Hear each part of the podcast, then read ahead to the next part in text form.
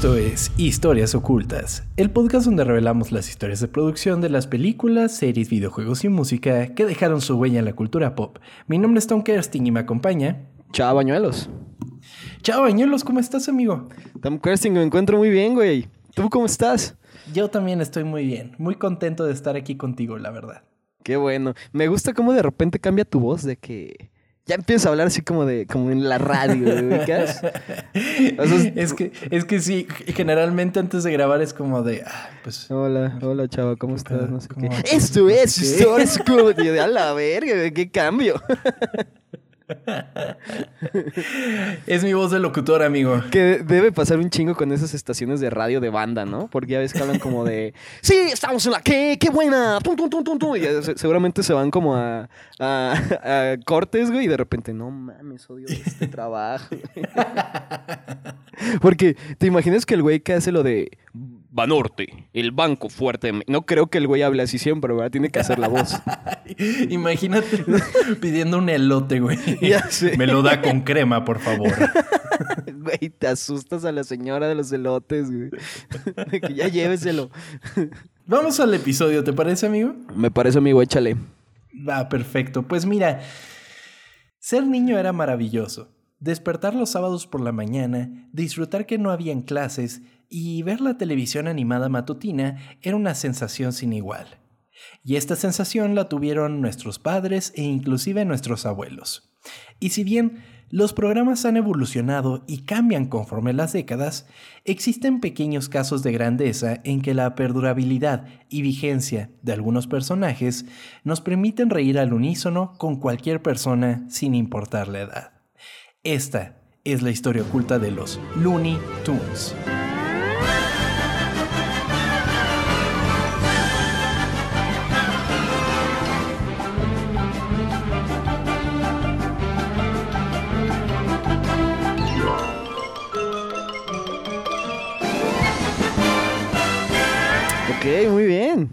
Me gustaban mucho. Me gustaban mucho, güey, sí. bueno, ahorita, bueno, todo pendejo. ¿Te acuerdas de los reggaetoneros que también se llamaban Looney Tunes? se me hace muy raro porque cómo podían llamarse así, no los iban a eh, demandar o algo. Porque no eran con doble O y, sin la E, eran ah, solo. ¿Y puedes hacer eso? Pues si no está registrado, pues sí. Ok. A ver, es que. A ver, es que Toons es canciones. Looney, ¿qué es? Como loco. Looney es como loquito, como. Ah. Como alegre y loco al mismo tiempo. ¿Y, por, ¿Y Toons tiene algún significado aparte de canción? No. No, no, no. O sea, y vamos a ver por qué tienen ese nombre, ah, amigo. Ah, ok. Se me olvidaba que eran historias ocultas y me ibas a platicar Exactamente, exactamente. Pero fíjate que para mí los Looney Tunes tienen un lugar muy especial en mi corazón. O sea, porque tengo tantos recuerdos de chico de pasar horas y horas y horas viendo las caricaturas de los Looney Tunes que, o sea, yo creo influyeron mucho en mi forma de disfrutar el humor. O sea, ok. Estaba, ahora que estaba haciendo, estaba escribiendo el episodio, me puse a ver viejas partes de los episodios y no manches, me reí, pero como desquiciado de, alguna, de algunos gags y que o sea, de verdad disfrutaba, o sea, como loco cuando estaba chico. ¿Eran episodios largos, güey? No recuerdo muy bien. No, no, no. Eran, cortos. Eran, cortos. sí, cinco minutos a lo mucho. Mm, Pero la cosa es que la maravilla que tenían los Looney Tunes y que yo no me daba cuenta cuando era chico es que eran, eran eh, caricaturas muy viejas, pero muy, muy viejas. Y y yo no lo notaba, ¿sabes? No lo notaba como, o sea, no lo veía como, ah, no, esto no está hecho ahorita, sino como, o sea, me está, me está haciendo disfrutarlo, o sea, ¿qué más quiero, no? Y pues todas esas mañanas viendo en Canal 5 y en Warner y todo eso, era maravilloso porque era uno tras otro, tras otro, tras otro, y no importaba verlos repetidos, que era raro que pasaran repetidos, entonces tienen un lugar muy especial los Looney Tunes en mi corazón. Se nota lo feliz que estás de hablar de esto, güey. Definitivamente. Pero mira, para conocer la historia detrás de los Looney Tunes y en general de la animación, debemos dar un enorme brinco en el tiempo, hasta 1927. Ok. Este sería el año en que Walt Disney produciría 27 cortos animados para Universal Pictures, esterilizados por un personaje llamado Oswald, el conejo afortunado. Que fue el, el que antes de Mickey, ¿no? Exactamente, es un predecesor a Mickey. Simón. Entonces ya no sé para qué leo la siguiente frase. Ah, Eh, perdóname. es que me acuerdo porque en Disney te venden ya playeras con este personaje, güey. O sea, ya ves que a ellos les encanta sacar dinero de todos. de Pues todo. Te venden, te venden también la playera de este cabrón. Que de hecho creo que de las últimas encarnaciones que hubo fue en un videojuego de Mickey Mouse y que, y que era como Mickey Mouse y Oswald y, y como que compartías, bueno, o sea, eh, jugabas entre Mickey y entre Oswald. Y esa es como la última versión que se ha visto de Oswald, si ¿Qué- no me equivoco. hubo un pedo, ¿no? Con ese güey. ¿No? Sí, porque pues en esta época los derechos de las caricaturas pues eran un pedo porque en ocasiones eran de los artistas, en ocasiones eran de los estudios, se debatían a lo loco, vendían las propiedades, más adelante vamos a ver cómo se vendieron algunos de estos cortos.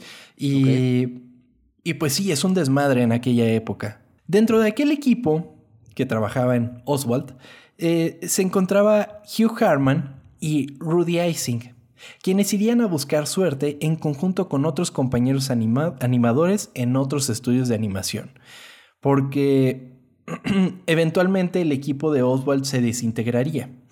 Y Disney, por un lado, iría a hacer a Mickey Mouse y sus caricaturas, y pues todos los animadores estaban como de, bueno, ¿y ahora qué hacemos? ¿Qué pedo? Así llegaron con Leon Schlesinger. Schlesinger. Schlesinger. Ese güey. Ac- Acuérdense bien de ese nombre, con quien producirían un corto animado a manera de piloto y que más tarde buscarían una distribución del mismo, el cual se llamaría Bosco, The Talk Inc. Kid.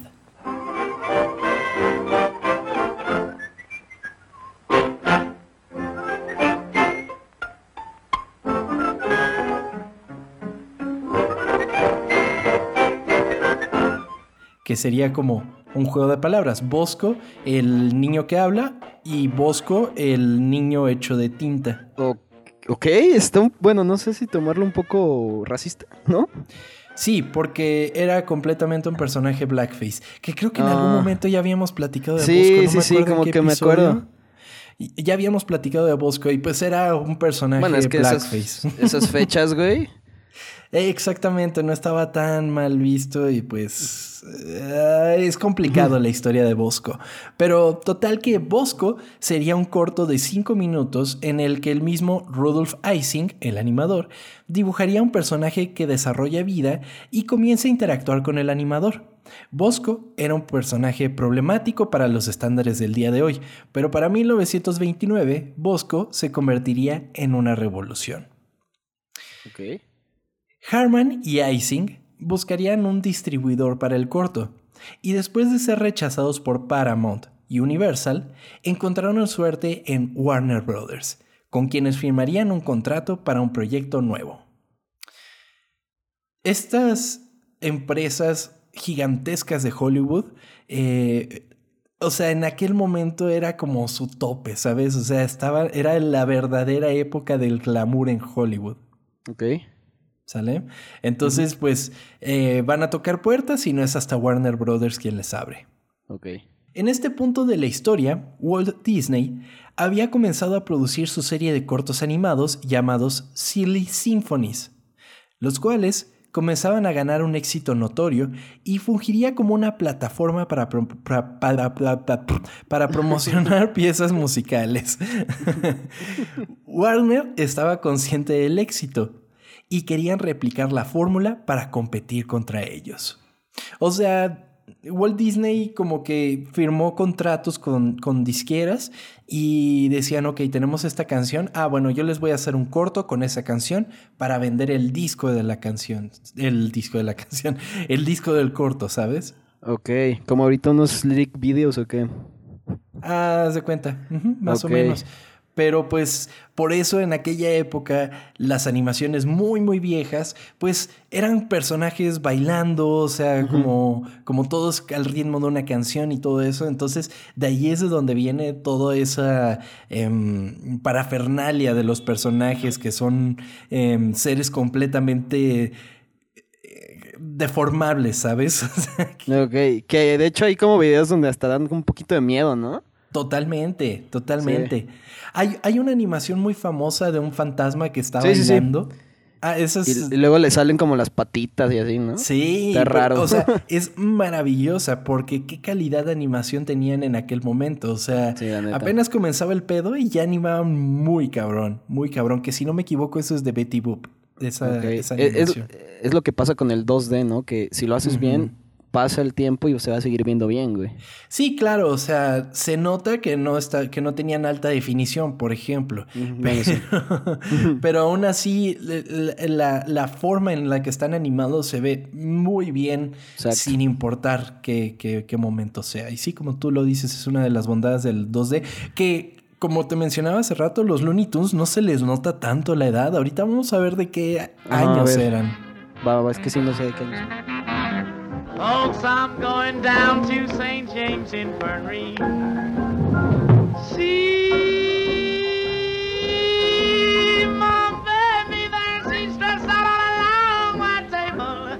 She's so sweet, so calm, so fair. Let her go, let her go, oh bless her. Wherever she may be. Search this wide world over, but she never find another sweet man like me. Ok, perfecto. Pues eh, esta plataforma, la de los cortos animados para música, permitiría a Warner promocionar sus recientemente adquiridas firmas discográficas y utilizarían el medio para vender sus partituras, eh, además de discos para fonógrafos. Eh, estas discográficas, imagínate, 1930. Y hasta hoy día sigue existiendo Warner como una de las más grandes discográficas. Pero el punto es que, o sea, gastaron casi, si no me equivoco, 500 millones de dólares si lo ajustamos a la época actual en estos sellos discográficos. Entonces necesitaban que les pegara muy cabrón. O sea, le tenían mucha confianza entonces, güey. exactamente, sí, sí, sí. Esto comenzaría dos proyectos en Warner producidos por Schlesinger. Por un lado estaba Merry Melodies y por el otro estaba Looney Tunes. Merry Melodies es em, fantasías animadas de ayer y hoy. ok. Y pues los Looney Tunes entonces coexistirían estas dos series, ¿sabes? Ok. Ambos nombres serían claras reminiscencias a Silly Symphonies de Disney y coexistirían en el catálogo de Warner. Por un lado, Merry Melodies fungiría como la plataforma que buscaba Warner para vender sus discos, y por el otro, los Looney Tunes girarían alrededor de personajes recurrentes, como lo sería Bosco, con su primer corto bajo la firma Looney Tunes, el cual se llamaba Sinking in the Bathtub, que se estrenaría el 19 de abril de 1930. Ok, ya tiene todo sentido del nombre, güey, con razón. Totalmente, o sea, buscaban así como, ah, sí, pues nosotros también. sí. y, y, pues queda claro, ¿no? Como que Mary Melodies eran caricaturas como de personajes así distintos. Un, un corto tras otro eran personajes distintos, pero Looney Tunes tenía la facultad de que serían personajes como constantes, por así decirlo. Y le vas agarrando más cariño a una cosa que ves muy, muy seguido, ¿no? Pues sí, totalmente. Eh, y bueno, también es importante mencionar que los Looney Tunes como tal van surgiendo y van evolucionando. Y eso es lo que vamos a ver. Entonces, Bosco sería el primero en aparecer en los Looney Tunes. Entonces, era Looney Tunes esterilizado por Bosco. Por Bosco. Ok. Sin embargo, y a pesar del éxito que los Looney Tunes estaban teniendo, Harman y Ising hicieron maletas y dejaron Warner Brothers en 1933 debido a una disputa con el mismo Schlesinger, por lo cual tomaron a sus personajes y se fueron de la compañía. Esto obligó a la empresa a encontrar nuevos personajes. Entonces, tanto Harman como Ising, quienes habían creado a Bosco, agarraron a Bosco y se lo llevaron. Y se quedan sin nada entonces. Exactamente, por lo que tuvieron que hacer nuevos personajes. Aquí es cuando entra Body. Body era básicamente lo mismo que Bosco, pero en Whiteface. Ok. Y a pesar de la tendencia temporal de aquella época, Body enfrentó más complicaciones que Bosco para ser lanzado por Warner. ¿Por? Warner se negó a estrenar los primeros dos cortos de Body y buscaron que se reeditaran los mismos, ya que los cortos eran demasiado largos, y esto resultó en que ambos cortos fueran condensados en un solo corto llamado Body's Day Out, el cual se estrenaría el 9 de septiembre de 1933. Oye, pero no- ¿sabes qué? No, no lo reconozco. ¿Tú sí sabes cómo es físicamente? Pues es como un niño hombre. Ok. De hecho, Body vuelve a salir en Animaniacs. En Animaniacs hay un episodio en el que los hermanos Warner conocen a Body y es medio pasado de lanza el Body. ok. Creo que sí me habías dicho, pero no. No me viene a la mente el- su cara. Pero bueno. Eh, Lo que pasa con estos cortos y que eventualmente vamos a ver por qué no son tan recurrentes en el consciente colectivo es que son muy, estos sí son muy, muy, muy viejos, amigo. bueno, pues sí, 30 y... ¿Qué me dijiste? 33. ¿sí? No, pues, pues sí. Body, así como su contraparte Mickey Mouse, tendría una novia y un perrito como personajes secundarios y fungiría como respuesta al éxito de Disney y al de Betty Boop de los estudios Fleischer. Body llegaría hasta realizar 23 cortos entre 1933 y 1935. Sin embargo, su ciclo con los Looney Tunes llegaría a un final. Para este punto, la rotación de directores comenzaba a ser un problema para Schlesinger, y tuvo que probar suerte con Fritz Freleng y Jack King, a quienes se les pidió la creación de personajes que sustituyeran a Body. Esto llevó a los animadores a crear un grupo de personajes antropomórficos, entre los que se encontraba Vince el gato. Mi idea, güey. Tampoco tenía idea yo de Vince el gato. Pero la no. cosa es que un personaje antropomórfico es que sea eh, animal con, con físico humano, por así decirlo. O sea, que tengan dos brazos, dos piernas y, y pues que hablen básicamente, ¿no? Ok. Como un furro. Sí, de ahí viene toda la onda de los burros, amigo. Ok.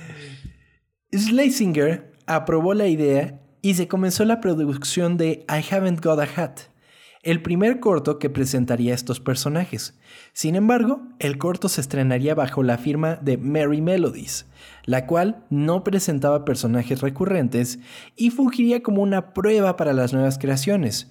Y una vez que la audiencia se mostró interesada en ellos, Vince se convertiría en la estrella de los Looney Tunes, sustituyendo a Body. Ok. O sea, no iban a meter a, a, a Vince directamente a los Looney Tunes. Dijeron, "Ay, a ver si pega con Merry Melodies, que, o sea, si no funciona, pues ya lo desechamos y hacemos otra cosa, ¿sabes? Pero sí pegó. Eh, sí. Ok.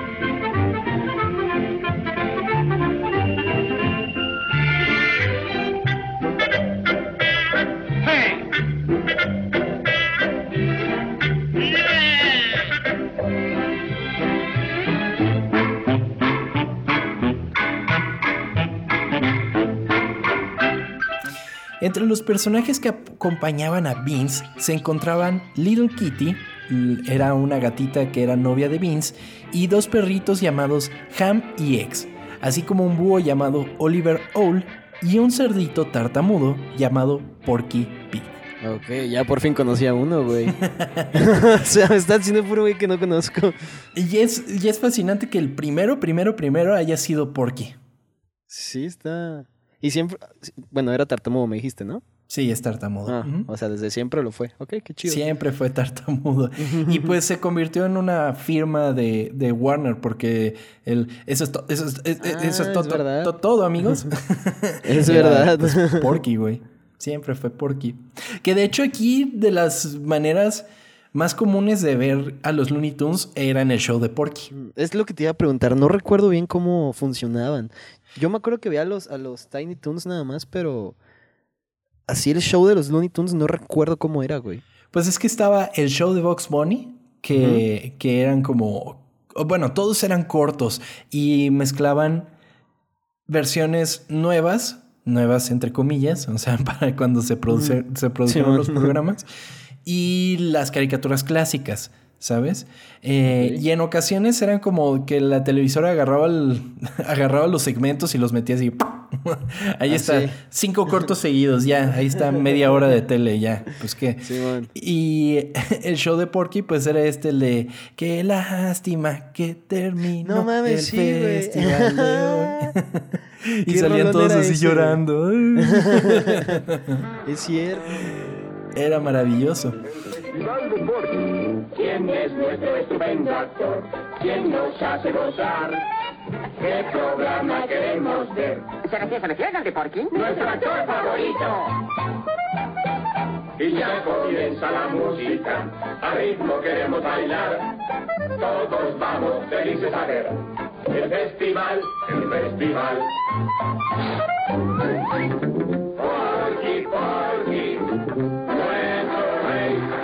Regresando a Beans, él está estelar, estelar, estelar, estelar, aparecería en ocho cortos animados bajo la dirección de Freeland y King. Sin embargo, a ellos se les uniría un talentoso animador llamado Tex Avery, quien recientemente había sido despedido de Universal en 1935. Así, Avery aplicó para el estudio de Schlesinger mintiendo acerca de su experiencia como director. Aunque durante su estadía de Universal en varias ocasiones fue acreditado como director al ser delegado de grandes cantidades de trabajo por los directores originales de los cortos. Básicamente puso en el, en el, en el CV habla inglés, ¿no? Y, bien, bien, gracias del inglés, güey. Avery tendría una unidad de producción que tendría su propio edificio en el estudio y a él se le unirían lo que ahora son cuatro legendarios animadores: Bob Clampett, Sid Sutherland, Virgil Ross y, por supuesto, Chuck Jones, con quienes produciría el corto Gold Diggers of 49, esterilizado por Beans y un rediseñado Porky Pig. Aquí comenzaría a forjarse lo que fue grande de los Looney Tunes, porque Chuck Jones es uno de los masterminds muy cabrones de todo lo que vino de los Looney Tunes después. A él le debemos todo ese humor tan característico de los Looney Tunes y pues creo básicamente que todos los personajes, o sea, Bob Clampett hizo algunos otros, pero la gran mayoría son de Chuck Jones. Ok. Y pues la verdad es referente en la animación. Era un cabrón el señor Chuck Jones, de verdad que sí. Este corto fue el inicio de un gusto de la audiencia por el personaje porcino, ganando mucha más atención que Vince, y a paso rápido comenzó a ganar protagonismo hasta que eventualmente se convirtió en el protagonista de los Looney Tunes. Sin embargo, los directores no lograban encontrar estabilidad en la personalidad, apariencia y edad de Porky, variando de un corto a otro. Sin embargo, eventualmente quedaría claro que Porky tendría una personalidad dulce y amable. Ok, me sorprende un poquito eso, ¿no? Porque, bueno, yo, bueno, no sé si sea solo yo, pero yo siempre lo veía como un imbécil, güey. Así que que sea como el principal, se me hace muy raro. Eh, eh, el pato Lucas siempre se lo hacía bien pendejo, ¿no? Sí, güey. Por eso te digo, ok, qué raro que este cabrón sea el Fue, llegó a ser el principal alguna vez. Exactamente. Y lo que no encontré, amigo, es un momento muy crucial en la historia de Porky. ¿Cuál? Yo no sé en qué momento él empieza a aparecer en todos los locales de carnitas de México, güey. Porque todos, todos, güey, es Porky. Sí, cierto, güey. Porky bañándose en aceite, le vale verga. Yo, bien contento el cabrón, güey. y luego aparte ponen de que el güey ahí y aparte como a su papá, güey, haciéndolo, güey. cabrón, es tu propio hijo, qué chingados, güey. Así con un nuevo personaje, los creativos se encontraban con el reto de encontrar personajes secundarios para, para sus cortos, y se crearon varios secuaces al cerdito, como su interés amoroso Petunia Pig y la cabra Gabby Goat. Ni puta idea de quiénes son. No, eso ni idea, güey. Sin embargo, el más notable surgiría en el corto de 1937, Porky's Duck Hunt, que presentaba al mundo a Daffy Duck, o como lo conocemos mejor, el Pato Lucas. Oh, people call me Daffy. They think that I am goony. Uh, just because I'm happy is no sign I'm loony toony. Oh, when they say I'm nutsy, it sure gives me a pain. Please pass the ketchup. I think it's going to rain. Oh, you can't bounce a meatball. Don't cry with all your might. Uh, turn on the radio. I want to fly a kite.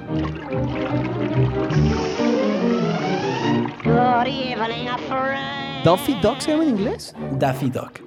Ok. Hasta que se les ocurra decir, no, ya no es Lucas, es Daffy como Kermit la rana, güey. Ya sé, güey. Qué hijos de puta, güey. Es la rana René, punto final. Sí, güey, soy la rana René.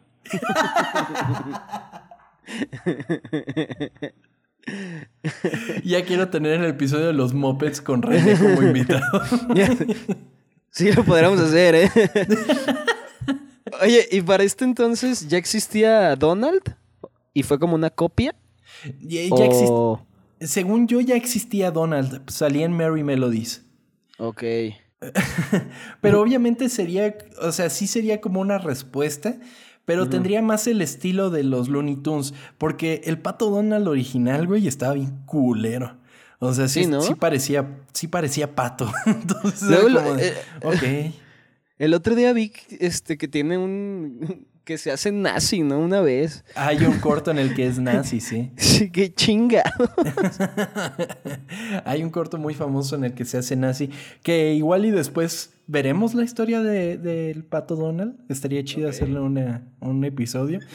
Pero, pero sí, y el pato Lucas, eh, pues surge a partir de esto. Porky's Duck Hunt fue dirigido por Tex Avery y presentaría una historia de cazador contra presa, en la que el pato Lucas cautivaría a las audiencias con locura por su personalidad asertiva y combativa.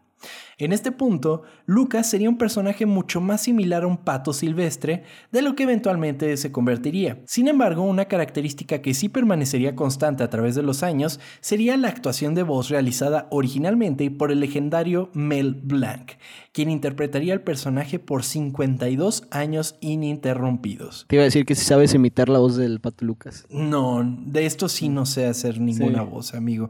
La verdad son muy complicadas y sobre todo porque por la maestría que tenía Mel Blanc. Mel Blanc, amigo, ese señor hacía casi que todas las voces de los Looney Tunes. Mel Blanc era el Pato Lucas, era Box Bunny, era Piolín, era personajes recurrentes, o sea, todos, todos, todos, todos los personajes eran interpretados por Mel Blanc. Y no se nota y todos tienen una particularidad y es lo que vamos a ver porque, por ejemplo, em, todos, o sea, por ejemplo, tanto, Silvestre tiene su característica manera de hablar, ¿no? Simón. El Pato Lucas también. Eh, Box Bunny tiene su manera de hablar. Todos les metía una estampita es- como para decir, este personaje tiene esta actitud, ¿no? Y es lo chingón porque no te das cuenta que es el mismo güey. Porque Exactamente. Lo, lo que pasa, digamos, en Big Mouth, que me mama esa, esa serie, sabe, o sea, la, la voz es del mismo güey, pero sabes que es el mismo güey, ¿ubicas? Sí, lo hace diferente, pero te das cuenta que es el mismo. Sí, claro, que él nada más está quedando la voz como en la, en la en la niña, güey, la otra la que habla así. Simón. Casi paralelo a la primera aparición del pato Lucas, Tex Avery presentaría un personaje llamado Egghead en su corto Egghead Writes Again. Y se convertiría en el primer personaje recurrente de Merry Melodies.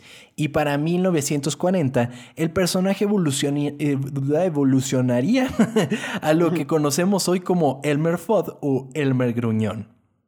En el corto, Elmer's Candid Camera, donde busca animales para tomar fotografías, mientras que un conejo le hace la vida imposible. Que Elmer también es otro personaje que tiene una manera de hablar muy característica. Por ejemplo, eh, el- en inglés es como más notorio porque en vez de rabbit es wabbit. Está muy cagado. Eh, pero ese no es el conejo que pensamos que es, amigo. Ah, ok. Esta no sería la única vez que un conejo le haría la vida imposible a Elmer, ya que en el mismo 1940 se estrenaría el 27 de julio el corto A Wild Hair, esterilizado por Elmer y por el mismísimo Bugs Bunny.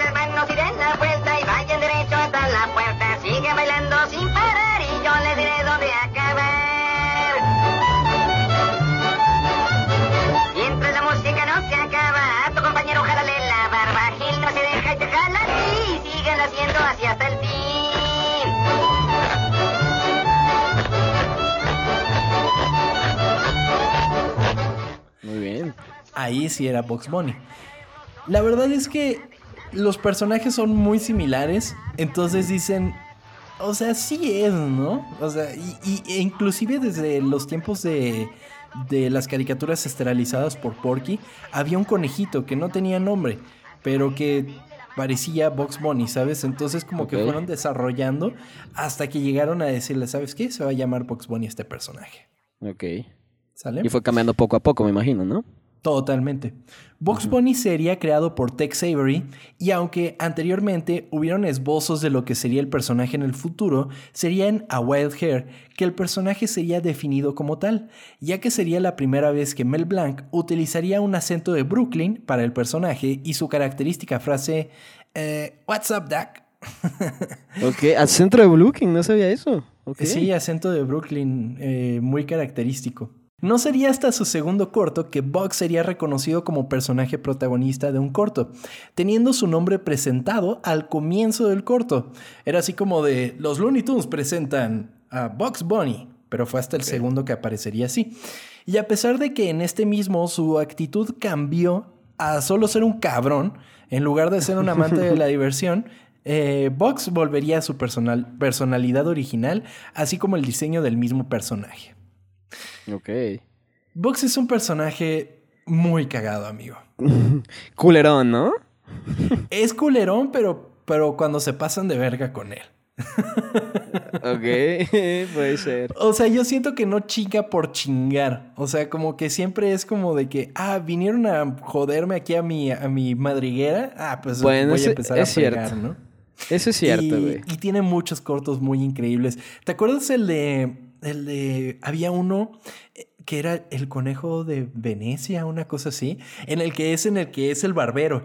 Y que le empieza a, a masajear la cabeza güey, que se para así. Y empieza así como de. "Uh, uh, uh". Es muy difícil representarlo en audio, pero. Sí, pero lo hiciste bien, güey, lo hiciste bien. sí. Gracias, amigo. Luego hay uno donde se hace meme, ¿te acuerdas? Que es como Eh, sí, el, el de el Big Big Chongos. Chongos. Güey, ¿por qué no se risa ese puto meme tan malo, güey? Es horrible, Big. Ay, güey. También está uno de mis favoritos, que es el de la ópera, güey. Que, que empieza a dirigir un cabrón. Haz de cuenta que, que- que se mete como, como el director de una orquesta. Ajá. Y hay un güey que canta ópera. Entonces, el pinche Vox empieza a hacerle la vida imposible de que hay un momento en el que el güey así como que eleva la, la nota, entonces está el de la ópera. ¡ah! Y entonces Box Bunny agarra, se quita el guante y el guante sigue en el mismo lugar, como que levantando la nota. El güey se va, se va a hacer otro pedo y todo. ¿Ves Y que sí es culerón, güey? Sí es culerón Y el, el, cabrón, cabrón, de la ópera se está ahogando, güey. No mames, qué maravilloso. O cuando es torero también es maravilloso. Ah, sí, man, eso es bueno, muy sí, sí, sí. No mames, cuántos episodios tan chingones de Box Bunny.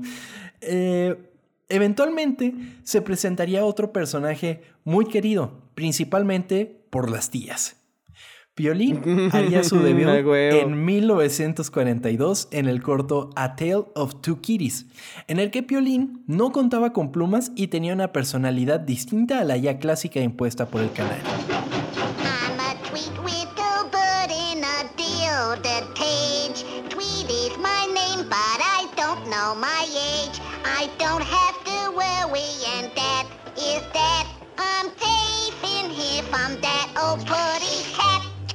Güey, ¿Cómo que no tenía plumas? Era un... no mames, el pinche Piolín, el primer Piolín es horrible.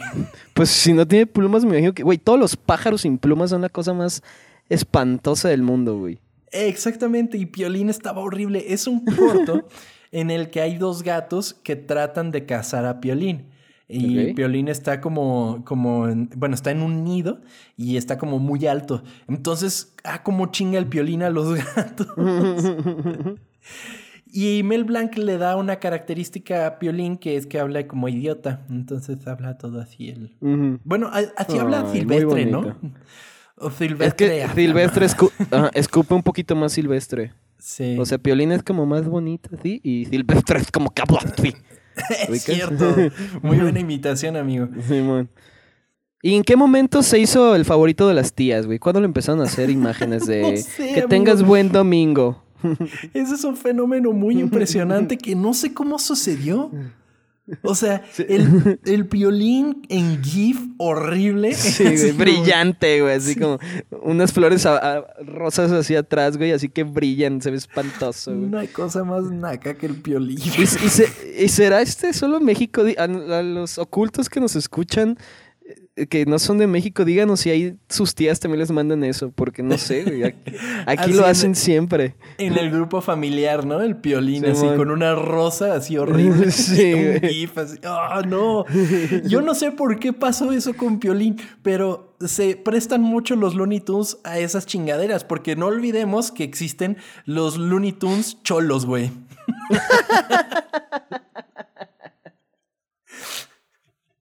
Con el Box Bunny y el Taz todos así, todos llenos de. de esa madre cholas. en los noventas era, era súper de moda, cabrón. con sus camisas de básquetbol, güey, así con Sí. cruzadas, güey. Sí, exactamente. y, y cosas sin licencia, obviamente. Eso fueron. Sí, nada, claro. No, ¿cuál licencia van a tener? Pero imagínate cómo tendrías que llegar a ese pensamiento de que, güey, voy a hacer a los Looney Tunes cholos. Así la gorra para atrás y no sé qué. Pues quién sabe por qué salió. También pas- con Bob Esponja pasó, que ahorita ya se hizo meme, pero en el momento no era meme, güey. El Bob Esponja Ah, cholo, sí. güey. Sí, del Bob Esponja gangsta, ¿no? Ajá, güey. O sea, ahorita ya porque te da risa lo naco, güey. Pero en ese momento no era, no era de risa, era un cabrón se le ocurrió en serio, güey. Es también, ¿te acuerdas? Eso ya quedará para otro episodio, pero ¿te acuerdas cuando existían estas ilustraciones de los Simpson que los mezclaban Ah, con otros sí, sí, personajes? sí, y sí, así? sí. No mames. No me acordaba y el otro día lo vi en Twitter que porque hicieron algo salió de los Simpsons con con Loki, creo, Ajá. y no me acuerdo qué, qué fue lo que salió. Y de repente fue como, no mames, este cabrón que se le ocurrió hacer esto estaba adelantado a su época, güey. Y ya subieron Ah, como ya las sé. cosas. Ya sé qué era, porque van a hacer como un corto de Avengers Endgame, pero con ¿En los Simpsons? Simpsons. Ah, pues, pues haz de cuenta que ese güey estaba adelantado de su época. Sí, totalmente. Porque yo lo que vi fue el póster y dije, madres, regresamos a aquella época. Sí, güey. De- Del Bart siendo Spider-Man, güey, todo feo, güey. Oh. Bartrix y todo. Bartrix, no mames, sí, güey. Putos 2000 eran tan raros, güey. Totalmente, totalmente. Ay, Dios mío. Pero qué bueno sería volver a vivirlos. Sí, la. Una de las grandes diferencias entre Looney Tunes y Merry Melodies es que para la década de 1930 solamente Merry Melodies era producida en color. Sin embargo, Schlesinger comenzó a introducir gradualmente la producción de Looney Tunes en color con la caricatura de 1942 The Hepcat. Un par de años después, Schlesinger vendería su estudio de dibujos animados en 1944 a Warner Brothers y se retiró. Pues sí, listo. Y se murió cinco años después. No mames. O sea, ni siquiera pudo disfrutar de su lana, cabrón. Pobre güey. Pobrecito. Pues sí. Pero de verdad sí. O sea, le debemos que haya iniciado con todo esto de los, de los Looney Tunes, de verdad. O sea, hay caricaturas de Box Bunny en blanco y negro. Sí, claro. Las primeras son en blanco y negro. Órale. Es- eh, nunca las vimos. Ahora vamos a ver por qué. De hecho, creo que no lo escribí, pero sí sé por qué. Pero. Es más, déjame decirlo de una vez. Todo el repertorio em, de 1930, ponle tú a 1940, una cosa así, 1900 y poco, eh, lo vendieron. O sea, lo vendieron a otra productora y Warner Brothers se quedó nada más con sus personajes de Looney Tunes. Entonces yo siento que eso es en parte porque nunca hemos visto bien esas películas, pero ya ni es tan difícil encontrarlas porque muchas ya son de dominio público. Ok. Ah, pues voy a buscarla, sí me interesa ver eso. Así comenzaría la era de oro de los Looney Tunes, quienes ahora serían producidos en el nuevo estudio de Warner Brothers Cartoons. Sin embargo, los animadores ya míticos de Warner no la tendrían tan fácil, ya que un señor llamado Edward Seltzer, quien no tenía sentido del humor y no tenía ninguna estima por los dibujos animados, fue nombrado por Warner Brothers como el nuevo director del estudio de los dibujos animados. Verga. ¿Y por qué lo nombraron? ¿Qué pedo? No sé, es como de esas veces que ponen a, a un encargado que no sabe ni qué pedo con lo que hacen en, Simón, en güey. la empresa o peor aún en los organismos de gobierno, como generalmente pasa aquí. Eh, Pero pues, pones a alguien que no tiene ni siquiera sentido del humor y lo pones a dirigir, o sea, como ¿Qué? cabeza del estudio, no mames. Que no, no sé por qué hice esto, pero en, no me acuerdo en qué Juegos Olímpicos pusieron a Patti Chapoy de encargada de deportes, güey. No mames. Y es como que oh, oh, la última persona que imagino es a Patti Chapoy ahí, güey. me acuerdo mucho porque yo veía TV Azteca y decía, güey, ¿qué es esta basura, güey? ¿Quién chingazo el encargado? Me puse a buscar y era ella y dije, "Mm, con razón, güey. Pero sí, un ejemplo, de, un ejemplo de que pongas a gente que sabe, güey. O que le gusta, güey. Esto generó descontento entre los animadores, así que tanto Frank Tashlin como Bob Campbell se fueron del estudio para siempre. Uh. Sin embargo, a partir del 44, conoceríamos a más de los clásicos personajes de los Looney Tunes, empezando por Pepe Le Pew en 1945. Ok. Que, bueno. Es que, bueno, eh, yo siento que su cancelación no estuvo bien, güey. Porque. A ver, que cancelas un, que canceles un personaje como el, el primero, el. ¿cómo, ¿Cómo se llamaba? El. Que Bosco. pintaron. Ajá, Bosco lo entiendo, porque eso está siendo racista. Pero que canceles al Pepe Le creo que estás quitando. él- o sea, él. Sabíamos que lo que estaba haciendo estaba mal, güey. Y creo Ajá. que esa es la enseñanza que te deja, ¿no? De que no hagas esto porque te va a salir mal, güey. ¿No crees? Yo, yo, yo pienso que no lo hicieron de la mejor manera. O sea, a mi parecer debieron haber empoderado a la gatita, pero algo cagado de esto es que en el primer corto que aparece Pepe Le Pew, ni siquiera busca una gatita, busca un gato. A un gato Ok. macho. lo hubieran dejado así, güey. Hubiera estado- o sea, hubiera estado más, este... ¿qué, pero qué- Súper ¿Cómo? ¿En, qué- en progre, qué año? ¿Qué, ¿Qué pedo? ¿Cómo, ¿Cómo? ¿Por qué? ¿Qué pasó ahí? Pues era un gato que, pues, algo le pasaba al gato y Pepe Le Pew pensaba que era. Ah, ok. Él no lo sabía. Yo creo que no, o no se daba cuenta, Sí, porque además está la característica de que las presas de Pepe Le Pew nunca hablaban. O sea, la gatita nunca hablaba, era como de nada más se retorcía así y se quitaba. Ok, ok. Pero bueno, Wow. Pepe Le Pew fue creado por Chuck Jones después de una acalorada discusión con Seltzer, quien afirmaba que nadie se reiría de los cortos de Pepe. Sin embargo, el personaje ganó el aprecio del público rápidamente. Pepe. O sea, se llama José. Bueno, es que en realidad sería Pepe, porque es con acento en la E. Ajá, en la última E. Pepe Le Pew. Sería para 1945 que el mundo conocería a Silvestre. En el corto Life with Feathers y sería la catapulta para que el gato esterilizara esterali puta madre. Estera- estelarizara Ajá. es que ni siquiera sé si lo escribí bien porque me aparece aquí que tengo un error de ortografía. Pero bueno, aparecería en 102 cortos más después de este. Uy, wow. A este se le unirían eventualmente Sam Bigotes, El Gallo Claudio, Marvin el Marciano y dos de las creaciones más aclamadas de Chuck Jones, El Coyote y El Correcaminos. No mames, no me acordaba del marciano, güey. Yo tenía un muñequito de ese cabrón. Y era como mi portero cuando jugaba como fútbol con mis monitos, güey. Porque tenía como la mano hacia arriba. Y creo que me salió en, una cajita feliz o algo así, güey. Me encantaba ese personaje, güey. De- y de hecho, bueno, Sam Bigotes me vale un poco de madres. El gallo Claudio está muy cagado. Oye, hijo, y que no saqué la chingada y daba mil vueltas y decía mil cosas y todo era así como Sí, de, ay, güey. Pero el coyote y el correcaminos, no mames lo feliz que me hacía. Era de lo mejor. Sí, era de los mejorcitos eso, güey. Es que además tenía un humor tan pendejo, pero, pero bien pensado. O sea, como que era como de, a ver ahora qué va a pasar. O sea, sé que algo va a salir mal, pero Es ¿cómo que va ya a salir sabías, mal? exacto, ya sabías que iba a pasar, pero era tan divertido que no sabías cómo, que te mamaba. Porque no y era obvio. chingón eso. Ajá, ¿no? No eran ya cosas sabías. Exactamente, porque había.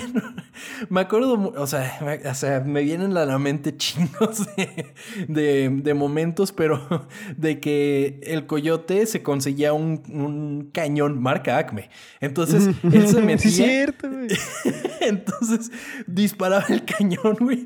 Pero el cañón se iba completamente para atrás. El coyote Sí. quedaba todo quemado en el mismo lugar. No mames, era Oye, maravilloso. ¿y, y tienes por ahí que es marca Acme? ¿O no? no, tengo, que es la marca Acme, la verdad. Es que sí era como raro que todo fuera marca Acme. Todo era marca Acme. Cuando se come unas pastillas como para vibrar, güey. y termina todo así, todo con espasmos. Ay, qué maravilloso. Jones se basó para la creación del coyote en, el libro de Mark, en un libro de Mark Twain, en el que describe al coyote como un esqueleto largo, delgado, enfermo y de aspecto lamentable. Oh, verga. No mames. A Mark Twain le cagaban los coyotes. No mames, pobre cabrón. Como, no sé si viste el meme de hoy, güey. Eh, el meme de hoy, como si saliera El uno. meme de bueno. que era, es una foto como de una morra con su novio eh, que dice. Sé que dicen que no eres feo, que estás espantoso, que me merezco a alguien mejor, que no sé qué chingados, pero créeme que tú me gustas así. Y quiero estar contigo toda la vida. Y es como, no mames, ya mejor miéntale la madre vieja, ¿qué te pasa? Pobre cabrón, güey. Algo así fue el, el puto coyote, güey. Pinche mono feo, delgado, Sí. enfermo, de aspecto lamentable. Pero sí te quiero. Exactamente. Pues mira, el coyote y el correcaminos fueron creados como una respuesta al gran éxito de Metro Goldwyn Mayer, Tommy Jerry. Ah, ok. Pues, pues sí. Pero, pero, Tommy Jerry también es espectacular, los amo muy cabrón. Pero, pero, tengo que aceptar que el coyote y el correcaminos era mucho más inteligente en muchas cosas. O sea, tenía una dinámica mucho más elaborada, ¿sabes? Como que Sí. Tommy Jerry, pues sí, era en la casa, ¿no? Y pasaban cosas como, como, o sea, como Sí, espectaculares, pues, pero la belleza del coyote y el correcaminos es lo elaborado que eran los planes, o sea, y lo mal que salían y todo eso. Eso era, yo creo, lo magnífico de, de ellos. Sí, estoy de acuerdo contigo. Pero ¿te acuerdas también, amigo? Había un videojuego del coyote que tenías que robarle ovejas al perro pastor. No me acuerdo para qué ¿No era. te acuerdas? Güey, ¿PlayStation? era como el inicio, bueno, no el inicio porque hay antecedentes, pero de los juegos de stealth. Era como de los primeros, porque hace cuenta que podías ponerte un, por así decirlo, un arbusto encima, entonces te movías así, tut, tut, tut, tut, tut. entonces se volteaba el perro y ahí te tenías que quedar quieto, ¿no? Entonces ahí seguías avanzando y habían como muchos gadgets para robarte las ovejas y todo, estaba muy cagado. no, nunca lo jugué, güey, no me acuerdo. Estaba muy chido. Sé que mucha gente lo, lo- lo va a recordar. Hasta ahora, el éxito de Warner era incalculable. Y parte era en gracias a cómo vendían sus cortos. Verás, amigo, durante los años 30, los estudios grandes de Hollywood vendían a los cines sus películas. Sin embargo, lo hacían por medio de paquetes en los que anexarían películas y cortos que el estudio consideraba de menor calidad o importancia. Warner vendía sus cortos animados como paquetes, en los que se incluían varias cintas para su proyección en los cines. Porque sí, solo se podían ver en los cines, gente. No había manera de verlos en la pues televisión. Pues es que sí, güey. Entonces, pues vendían como estos, como un zip. Ahí te va mi zip de película. y, y, pues anexaban muchas cosas. Entonces aprovechó Warner eso y dijo: Pues mira, ahí te van 10 cortos. O sea, ahí tienes 50 minutos de, de metraje, págame. O sea, ¿y la gente iba a ver eso o lo ponían antes de una película? No, no, no, iban a verlo. Ujú. Ok. Sin embargo, esta práctica conocida como block booking sería finalizada por el gobierno estadounidense en 1948. Esto obligó a Warner a cambiar su manera de distribución y tuvieron que hacerlo de manera individual por corto. Pero los propietarios de los cines solo estaban dispuestos a pagar una cantidad muy baja por los cortometrajes de dibujos animados, y como resultado, a finales de la década de 1950, los presupuestos de Warner Brothers Cartoon se volvieron muchísimo más ajustados. ¿Y por qué lo can- cancelaron el gobierno? ¿Qué pedo? Pues güey, o sea, imagínate que tú eres cine, ¿no? Y dices, ah, yo quiero comprar, yo qué sé, Rápidos y Furiosos 25, ¿no? Pero el estudio le dice, ah, sí, tú cómprala. Pero me tienes que comprar también, y al mismo tiempo me tienes que comprar esta pendejada, esta otra, esta otra, esta otra, esta Mm, otra. Entonces es como de que, o sea, y, y la gente no va a ir a ver esas pendejadas, ¿sabes? Y está ganándose el dinero, pues el estudio con eso. Entonces era algo bastante, bastante Tienes complicado. razón. No lo había pensado, es verdad. Sí. Seltzer, y bueno, y, y bueno, también Warner Brothers no lo hacía de manera mala, porque no vendía así como de, ten, aquí están mis mierdas, ¿no? O sea, era como de, aquí está mi paquete de, car- de cartoons, aquí está mi paquete de dibujos animados. Están bien chidos y la gente los va a ver, les gusta, ¿no? Entonces, pues no lo hacían de una mala manera, pero pues ya no lo podían vender de la manera que lo estaban haciendo. Ok. Seltzer diseñó un estricto programa de producción de cinco semanas en cada caricatura. Sin embargo, Chuck Jones, en más de una ocasión, venció al sistema, dedicando más tiempo a algunos cortos que otros, e hizo que su equipo de animadores marcara menos horas que las que realmente trabajaban. Pobrecitos, güey. No sé cómo lo logró, pero... Oh, mames. Pero sí, además es de aquella época en la que llegaban con un relojito y le ponían su cartita así y se la sellaban. Mmm, verga, sí es cierto. Todavía se usan en algunos lugares esos, ¿eh? Eh, ¿Sí? Sí, claro. No mames. O sea, Sí. bueno, ahora ya son digitales, amigo. Ah, bueno, sí. Quién sabe, a lo mejor en algún lugar todavía está eso, güey. Yo tenía, yo, yo estaba en, en una oficina en la que llegabas y tenías que poner el pulgar, así cuando, cuando entrabas y decía Ah, sí, man. acceso concedido. Sí, man. Sí, también me tocó una así. Esta lenta decaída en presupuesto y la repentina fiebre por las películas en 3D, que era 1953. No piensen que son 3D como Pixar. Ah, ah, Eran sí, ah. películas eh, pues de diferentes planos. O sea, de ponerte tus lentecitos y ver Ah. las películas así. En 3D. En asombroso 3D. Exactamente. Lo que llevó a que Warner cerrara las puertas de su división de dibujos animados en junio de 1953. Y varios de los grandes animadores tuvieron que tomar maletas e ir a otros estudios. Sin embargo, una vez pasada la fiebre por estas películas en 3D, Warner volvería a abrir su división de caricaturas en 1955. Pues como todo. O sea, de repente entra una onda al cine y todos quieren hacer eso y se vuelve lo único que puedes ver. Simón. Que de hecho hace unos años pues volvió a ser el 3D. Y se les pasa, eventualmente se les pasa, ven que no pega y pues lo bueno es... ¿Qué lo de pasa? Eso pasa en muchos, en muchos lados, ¿no? Y, por ejemplo, aquí en Guadalajara pues, un, pasa un putero, con, poniendo ejemplo el- los food trucks, que de repente Sí. en todos lados había food trucks, güey, y ahorita ya no hay ningún lado, pues, porque son modas así como repentinas, güey. Y que habrían habido más si, podrían, si hubieran podido moverse por la ciudad. Es cierto, porque ahí no era food truck, pero estamos solamente aquí. Sí, estamos en un local, Sí, pero es, que- un camioncito. Así que. Tenemos llantas. Ok. el food truck que no se mueve. Simón, güey. Eso está medio chafa. Hay una película, hablando de food trucks, de este. mm, Ay, de este señor, el de Iron Man, John Favreau, que se llama Chef. ¿La has visto? ¿Que sale Sofía, la de Sofía Vergara o es otra? Sí, Sofía Vergara, Simón. Scarlett Johansson, todos esos Sí, sí, sí. amigos de ese güey. No mames, es buenísima, me mama es esa muy buena. película. Es muy buena, güey. La vi una vez en un avión, güey, y dije, verga, está chida. Porque además te quedas con hambre. Si una película de comida no logra dejarte con hambre, falló Sí, como película de comida. Es lo que también lo que me cae de TikTok, porque me sale un chingo de, de gente así cocinando y es como que puta madre, ya me dio hambre, güey. Y te sale así abajito, eh, código de Uber Eats. Ahorra Sí, el güey. 45% y todo. ¡ah! Exactamente, ya nos tienen ahí vigilados los cabrones, güey. La popularidad de los Looney Tunes se fortaleció aún más cuando los cortos comenzaron a transmitirse en cadenas y televisión sindicada en la década de 1950 con varios títulos y formatos.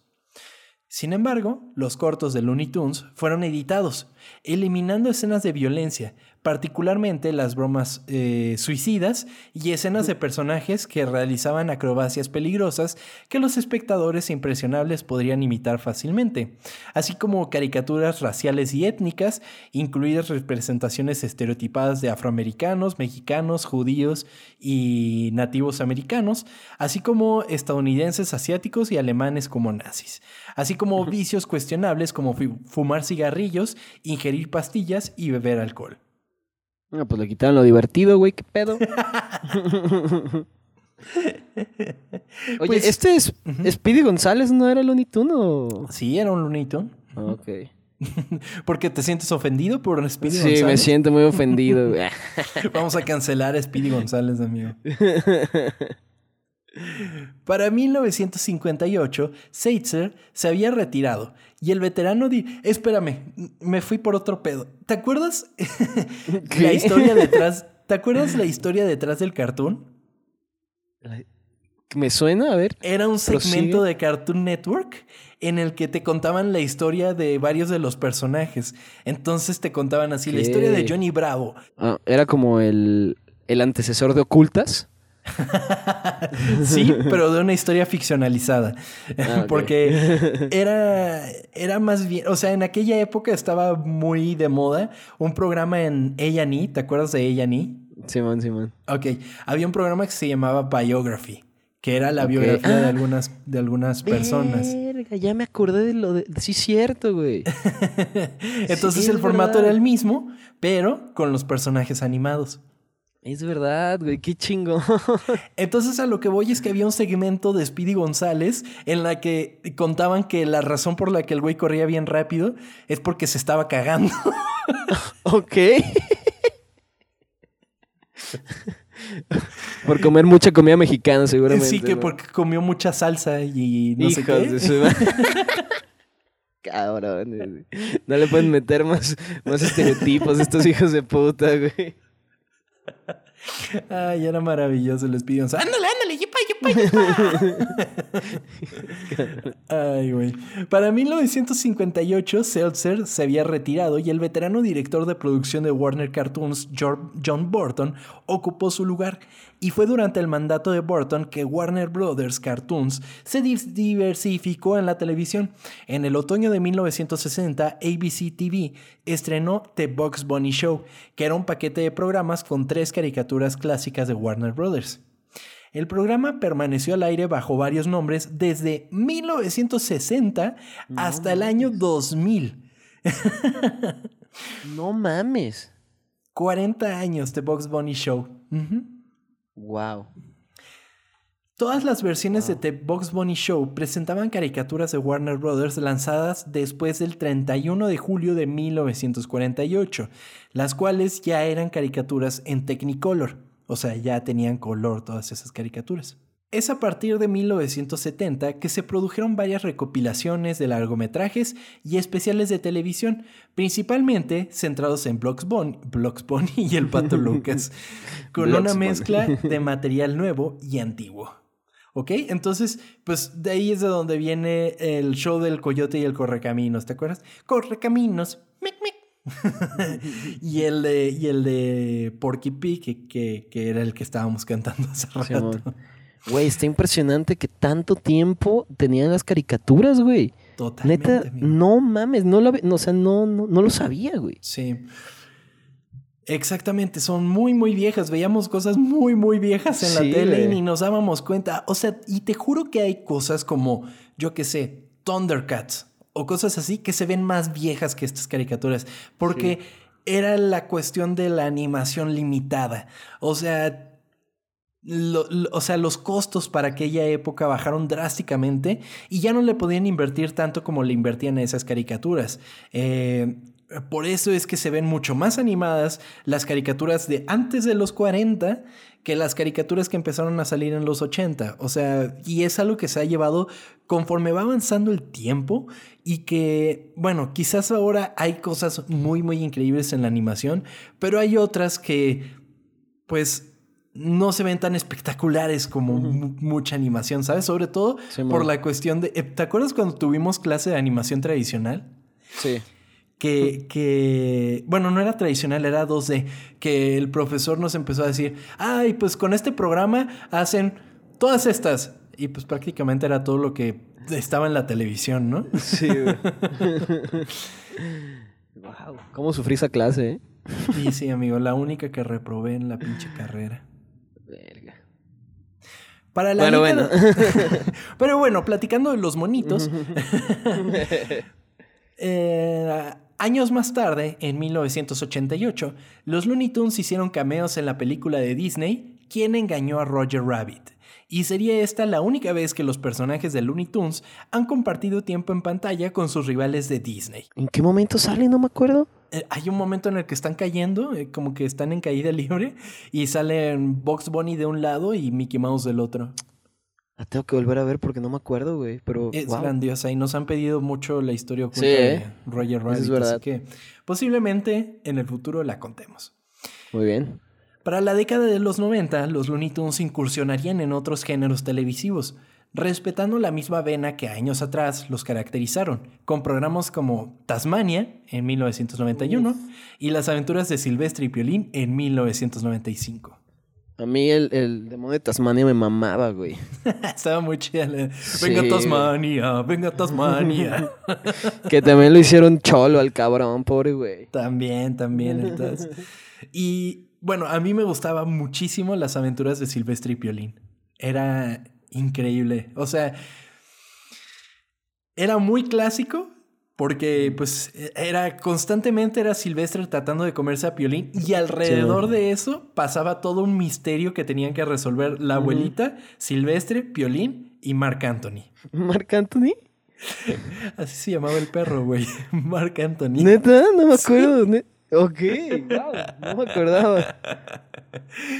Que de hecho uno de los de mis cortos favoritos de Looney Tunes es este realizado por Mark Anthony, que es en el que cuida un gatito, pero el gatito más tierno que te puedas imaginar. Entonces está Mark Anthony con el gatito y al principio como que no le agrada mucho y después se empieza a preocupar por él. Y hay una escena muy clásica en la que cae como en harina el gatito y entonces como que la dueña de la casa empieza a hacer galletas. No Y. Marc Anthony se queda así como pensando que horneó al gatito y la cara más triste que has visto en la historia. Marc Anthony. "Mm". Y después llega la señora y le da una galleta de gatito, güey.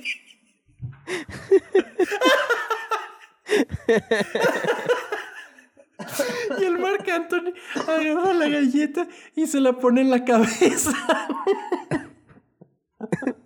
Porque el gatito se le ponía en la cabeza. Ay, qué maravilloso. Pero Ay, bueno, para los 2000 los Looney Tunes continuarían buscando éxito en otras series como Baby Looney Tunes, Duck Dodgers y Lunatics Unleashed. ¿Viste alguna de estas? Seguro no, porque eran de cartón.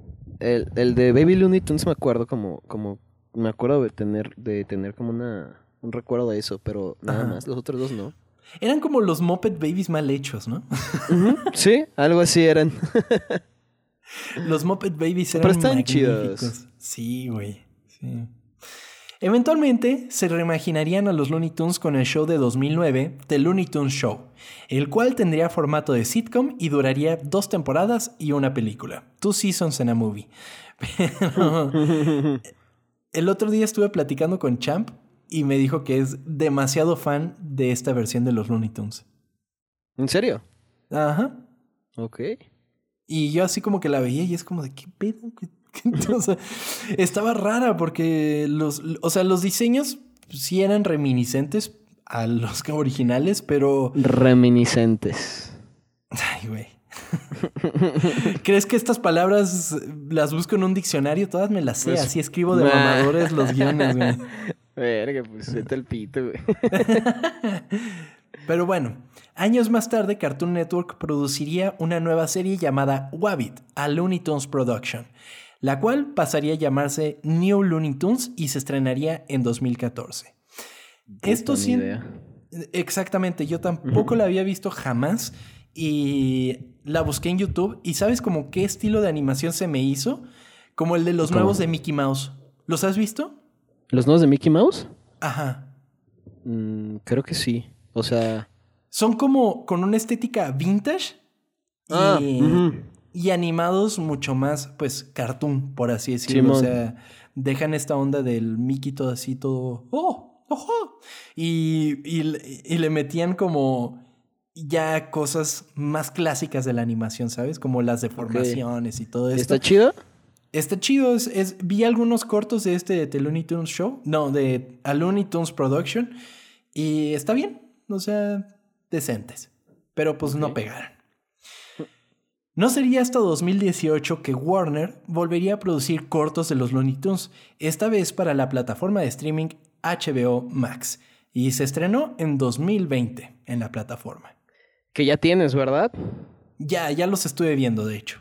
Muy bien. O sea, hay que aprovechar esos 75 pesos, güey. Y sí, güey, está cabrón. Ahí me tienes pagando. o sea, 75 pesos forever, güey. O sea, la vida, ¿no? Sí. O sea, sí, ¿cómo te vas a ir de ahí? Que no sé, en algún momento siento que alguna cosa se van a sacar de la manga, pero esperemos que no. Porque es un gran precio y no mames, Está está, bien chido lo que tienen. O sea, ahí me, me la he pasado ahí viendo cosas. Y ya vi estos de los Looney Tunes y están bastante decentes. O sea, vuelven a la fórmula de los Looney Tunes clásica y pues ya es con, con animación pues más moderna, obviamente, pero, pero son, respetan mucho todo lo que se hizo de los Looney Tunes hasta los años 50. Y de hecho es muy cagado que Box Bunny tiene los guantes amarillos. ¿Amarillos? ¿Por qué? Amarillos porque en sus primeras presentaciones eran amarillos. Ah, ok. Sí, entonces lo volvieron a poner de amarillo sus guantes.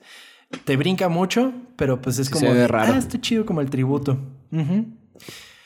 La historia de los Looney Tunes es de casi 100 años y es una clara prueba de que todo lo que tenga la creatividad suficiente y una pizca de cariño puede perdurar décadas, lustros y quizás siglos.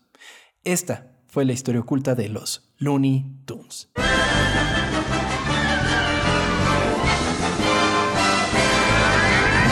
Muy bien, güey. Me voy a quedar con ese, ese pedo de que veíamos caricaturas bien viejas y nunca nos dimos cuenta. Wow. Exactamente. Y qué amigo. historia, está cabrón, ¿eh? Sí, y que, y que yo espero que los niños sigan viendo a los Looney Tunes. O sea, es. eh, eh, Pues estas, yo no sé por qué.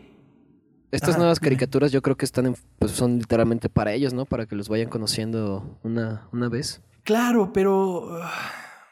Pero no, no, no tienen la misma esencia. Sí, la pues cosa no. es que está muy cagado que nosotros hayamos visto películas cortos de más de 50 Sí, años. y que los hayamos disfrutado tanto y nos hemos reído tanto. Sí. Pero bueno, amigo, cuéntame, eh, ¿qué nos está diciendo la comunidad de ocultos en este momento? Porque, fíjense, si nos están escuchando y no nos siguen en arroba ocultas, ocultas con O porque somos muy cool en este podcast, se están perdiendo de bastante contenido en cuanto a memes y la verdad la pasamos muy bien en las redes sociales, así que dense una vuelta por ahí y pertenezcan a esta bonita, bonita, bonita comunidad que se ha ido formando, amigo. Eh, por ejemplo, nos manda saludos Javier y dice, aún no lo escucho, ya me puedo imaginar a Chava Bañuelos retorciéndose por, por Akira, pero no, amigo. De hecho, disfruté mucho y hasta se me quedaron ganas de verla. Aún no la he visto, pero probablemente la vaya a ver. Que fue su cumpleaños, ¿no? Ah, es verdad, eh, felicidades. Fue su cumpleaños. Un, un abrazo, amigo. Es un... Ron Alex dice que él nunca había visto a Akira, pero que recuerda como algún, algún comercial de Locomotion, güey. Y que va a ser su película este fin de semana. Bueno, del anterior, me imagino. Sí, pues. Denis Lujan dice que hablemos de Jurassic Park, de los Rugrats o de los Simpsons. Eso estaría chingón. Ay, todos esos son grandes episodios. Sí. Están ahí en, en- en- en la lista, en la lista. Amy Córdoba dice que hablemos de Inception. Uf, no creo que te guste eso, amigo.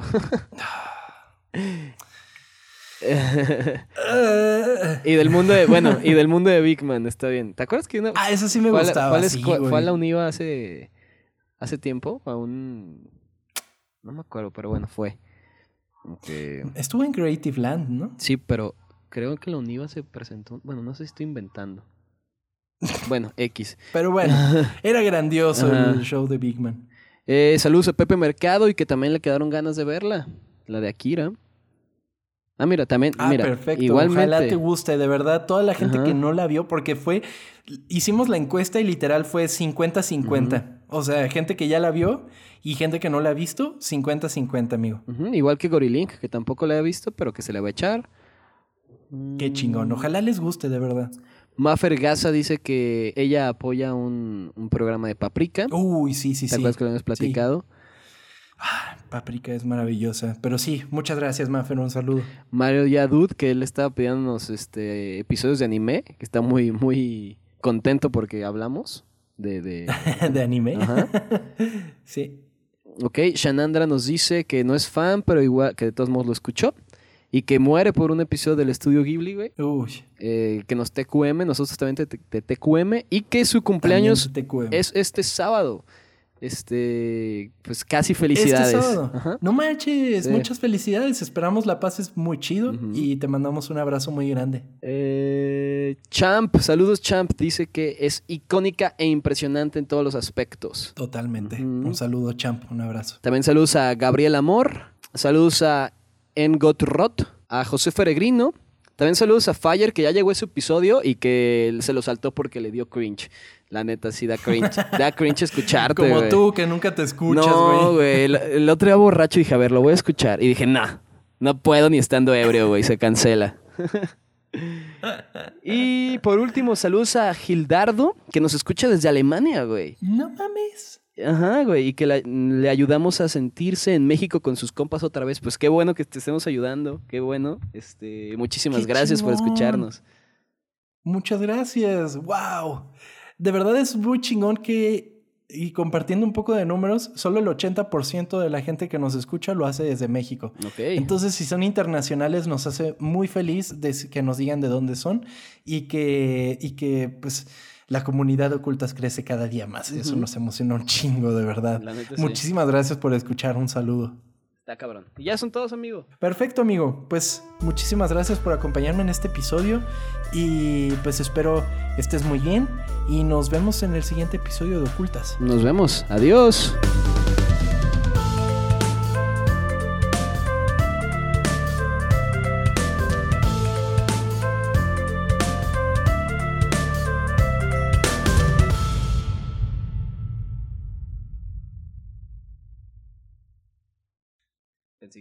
Cantar la de...